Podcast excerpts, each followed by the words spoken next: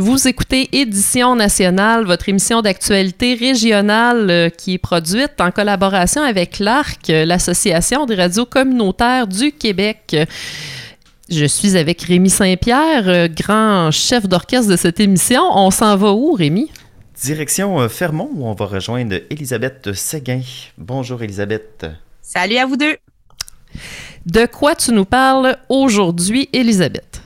On a plusieurs sujets à aborder. Ça bouge beaucoup euh, du côté de Fermont euh, cette semaine. La semaine passée aussi, on n'a pas eu l'occasion euh, de se parler, mais quand même, on va prendre le temps aujourd'hui de pouvoir résumer le tout. On va parler de CPE, entre autres, puisque le CPE, le murmure de Fermont, il y a beaucoup d'actions qui se passent, pas, pas seulement au niveau de la grève qui est toujours en cours de notre côté, mais également au niveau organisationnel. Il y a eu des importantes démissions. Également, j'aimerais qu'on parle un petit peu d'activités qui s'en viennent. En fait, il y a plusieurs choses qui se passe de l'autre côté. Il y a des activités qui vont venir en motoneige, entre autres, une expédition assez importante, euh, d'assez grande envergure qui va s'arrêter à Fermont au mois euh, de février, fin février, début mars prochain. Une grande expédition qui s'appelle la Grande Expédition des Premières Nations qui va faire un arrêt euh, cet hiver. Donc, ça s'en vient, c'est assez important. Ça va être assez intense à suivre. D'accord. Ben, commençons par, commençons par cette expédition, justement. C'est un trajet qui est assez impressionnant. Hein? Assez impressionnant. Oui, c'est un trajet de plus de 4500 kilomètres qui va parcourir euh, le territoire de la province du Québec euh, dans des sentiers hors piste. Ça se fait sur un délai de 18 jours. C'est une soixantaine de participants, des collaborateurs aussi qui vont provenir de sept nations autochtones, les, nations Atikamekw, Anishinaabe, Cri, Innu, Inuit, Mohawk, Naskapi et quelques allochtones du Québec aussi qui vont euh, participer à ça. Alors, c'est quand même un événement d'envergure qui va partir de Ouachat Manoutenam jusqu'à Coudjouac. Ça va passer par la baie James. Euh, ça va se terminer à Manawan, entre autres, pour rendre hommage aux enfants disparus des pensionnats. Également, c'est euh, l'endroit où, euh, où était originaire Joyce Echaquan, qu'on a connu dans les médias nationaux dans les derniers mois. Donc, c'est assez grand comme expédition. Il y a d'ailleurs un arrêt qui est, prévu à Fermont et à Shefferville, donc dans notre secteur, lors de cette expédition-là. On les attend euh, quand même euh, lorsque ça va se faire. C'est pas tout de suite, ça s'en vient. C'est dans les euh, prochaines semaines. Ça se passe du 16 février au 4 mars. Donc, c'est quand même un événement d'envergure qu'on aura la chance de voir s'arrêter chez nous au printemps prochain. OK. Quels sont les objectifs de cette grande randonnée, mis à part faire vraiment beaucoup de motoneige?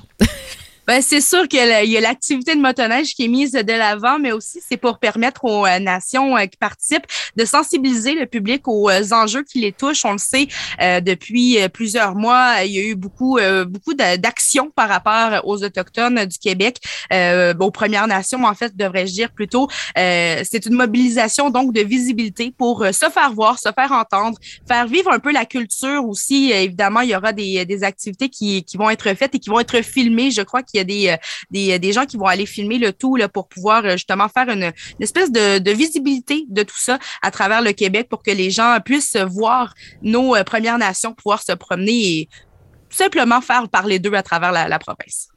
Je pense que ce parcours-là va passer par plus qu'une station aussi de, de, de, l'association des radios communautaires. Fait que je pense que ça va être un beau sujet intéressant pour beaucoup de monde. On va mettre le parcours là, sur la page Facebook de l'émission d'ailleurs pour que les gens puissent aller s'y référer. Mhm. Et de votre côté, euh, Elisabeth, est-ce qu'il y a des, activités qui sont prévues pour souligner le passage euh, de cette expédition? Pour l'instant, je le sais pas. C'est encore euh, en train d'être organisé. Tout ça, évidemment, ça demande plusieurs mois de préparation. On sait qu'ils vont faire un arrêt, je crois, de nuit ou de quelques heures du moins à Fermont, histoire euh, de mettre un peu d'essence, euh, prendre une pause, peut-être, peut-être, je pense qu'ils vont arrêter dans un camp ou quelque chose comme ça. Là. Donc, on ne sait pas encore s'il va y avoir des activités qui vont être préparées pour le souligner. On sait qu'ils vont arrêter, mais je crois qu'on va savoir au cours des prochains mois s'il y aurait quelque chose de plus de ce côté-là. Pour l'instant, je suis pas certaine. Bon, bien, à suivre pour euh, cette grande expédition euh, des Premières Nations, un périple réellement en motoneige à, travers, euh, à travers le Québec. Et maintenant, on va parler de CPE. et ça va pas super bien pour votre CPE à Fermont. Ça bouge beaucoup au CPE ici, le CPE Le Murmure, qui est quand même bien connu dans la région euh, de la Côte-Nord. Euh, D'abord, on le sait depuis euh, plusieurs semaines, voire plusieurs mois, il y a eu quelques journées de grève qui ont été, qui ont été faites par les éducatrices du CPE autant au niveau national parce qu'on est allié avec la, en fait, le CPE est avec la CSN, donc du côté de la Fédération de la santé des services sociaux, euh, qui est affiliée avec la CSN justement. Donc, il y a eu des journées de grève qui ont été faites par rapport à ça. Il y a également eu un mandat de grève au niveau local qui s'est fait. Donc, les éducatrices qui ont voté pour des, 15 journées de grève en tout qui sont euh, toujours en train d'être appliquées aussi. Et maintenant, elles sont présentement, ces éducatrices-là, sur le point de voter pour une grève générale illimitée, au même titre que les autres syndicats des éducatrices à travers euh, le Québec. Donc, ça va se faire au cours des... Euh, en fait, ça s'est fait cet après-midi, mais il y a également d'autres... en fait, on va connaître les résultats sous peu. Là, on attend de, de le savoir par rapport à ça. Mais également, c'est pas les seules choses qui se passent au CPE de Fermont il y a eu des importantes, très, très importantes démissions, euh, entre autres, euh, démissions en bloc, en fait, de la direction et du conseil d'administration du CPE, donc les deux directrices, directrice euh, générale, la directrice adjointe et tous les membres du conseil d'administration, ces cinq personnes qui ont quitté leur fonction le 18 novembre dernier. C'est assez important, assez intense, là, mm-hmm. ce qui se passe du côté du CPE. Et toujours pas de détails sur les causes de cette démission en bloc. Non, c'est ça. J'ai eu l'occasion de discuter par courriel avec la présidente démissionnaire du conseil d'administration, Viviane Senville, qui, elle, nous a dit que les motifs ne peuvent pas être divulgués en ce moment. Par contre, elle affirme que les démissions n'ont pas de lien avec la grève des éducatrices. C'est assez important à mentionner. Elle a tenu à le souligner, en fait. Mais pour l'instant, on n'en sait pas plus. Tout ce qu'on peut savoir, en fait, c'est que le dossier est à l'étude par le ministère de la Famille. Euh, J'ai eu également un petit peu de, de discussion par courriel avec le responsable responsable des relations de presse au service des communications du ministère de la Famille, là, euh, qui nous a expliqué qu'il y avait des liens avec les intervenants locaux pour trouver des solutions pour euh, éventuellement assurer le maintien des services aux familles de Fermont. Mais pour l'instant, tout ce qu'on sait, c'est que le dossier est à l'étude. Il n'y a pas eu d'avancée de ce côté-là. Euh, le maire de Fermont, par contre, Martin Saint-Laurent, dit que la situation est urgente quand même là, parce que ça, ça, affecte beaucoup les familles. Et il dit que la ville et la MRC de Cagnapisco également participent aux discussions là, parce que la situation une grande incidence justement sur la communauté. J'imagine que les parents euh, doivent vivre euh, une certaine inquiétude en ce moment, mais euh, c'est rassurant de voir qu'il y a déjà des, des choses qui se mettent en place pour régler la situation.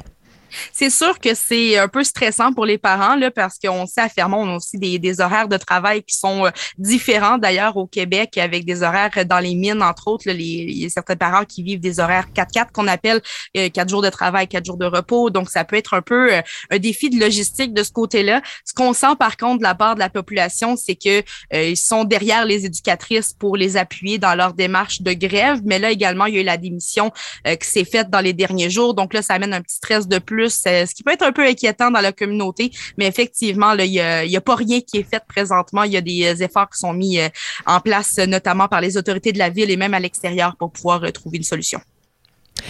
Bon, ben on a encore quelques minutes, donc j'aimerais t'amener vers le sujet de la vaccination contre la COVID à Fermont. Est-ce que tu voudrais nous faire un petit topo de comment ça se passe chez vous, la vaccination?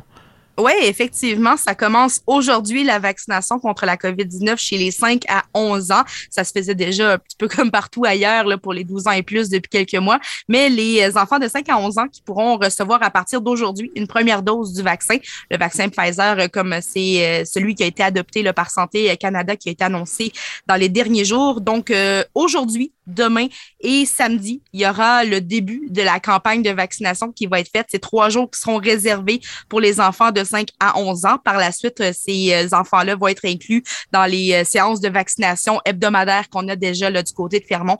Donc, on n'est pas épargné par la vaccination ici. Là, on a, on a quand même la vaccination qui, qui se fait de notre côté. Ça se poursuit également chez les 12 ans et plus et on continue de suivre ça d'assez près quand même. Mm-hmm.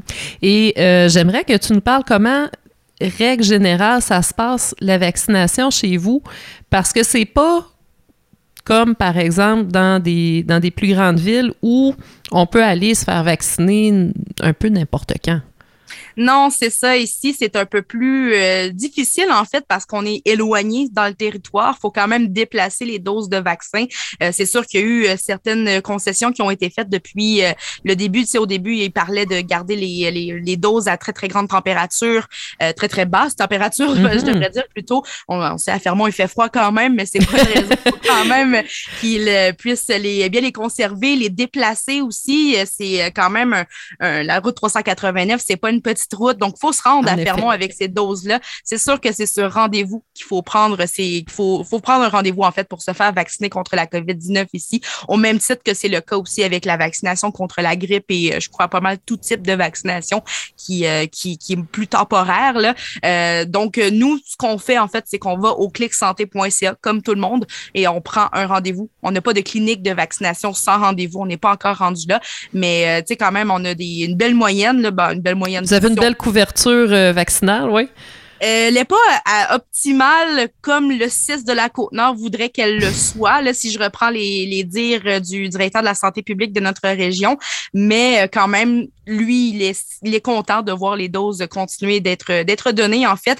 Euh, je dirais qu'en moyenne, selon les calculs qu'on a fait dans les dernières semaines, depuis le 20 octobre, c'est environ 35 personnes à Fermont qui se font vacciner par semaine. Donc, c'est euh, pas beaucoup, mais pour Fermont, avec une population de 2500 habitants, c'est quand même euh, une moyenne qui augmente pour le taux de vaccination. Donc, ils sont quand même contents du côté du 6 de la Côte-Nord euh, de voir que la vaccination se poursuit. On n'est pas au point mort. Bon, ben, Elisabeth Séguin, merci beaucoup pour euh, ces nouvelles de Fermont. Ça nous a fait très plaisir, encore une fois, de discuter avec toi. Et ça me fait plaisir à moi aussi, puis euh, on se reparle bientôt.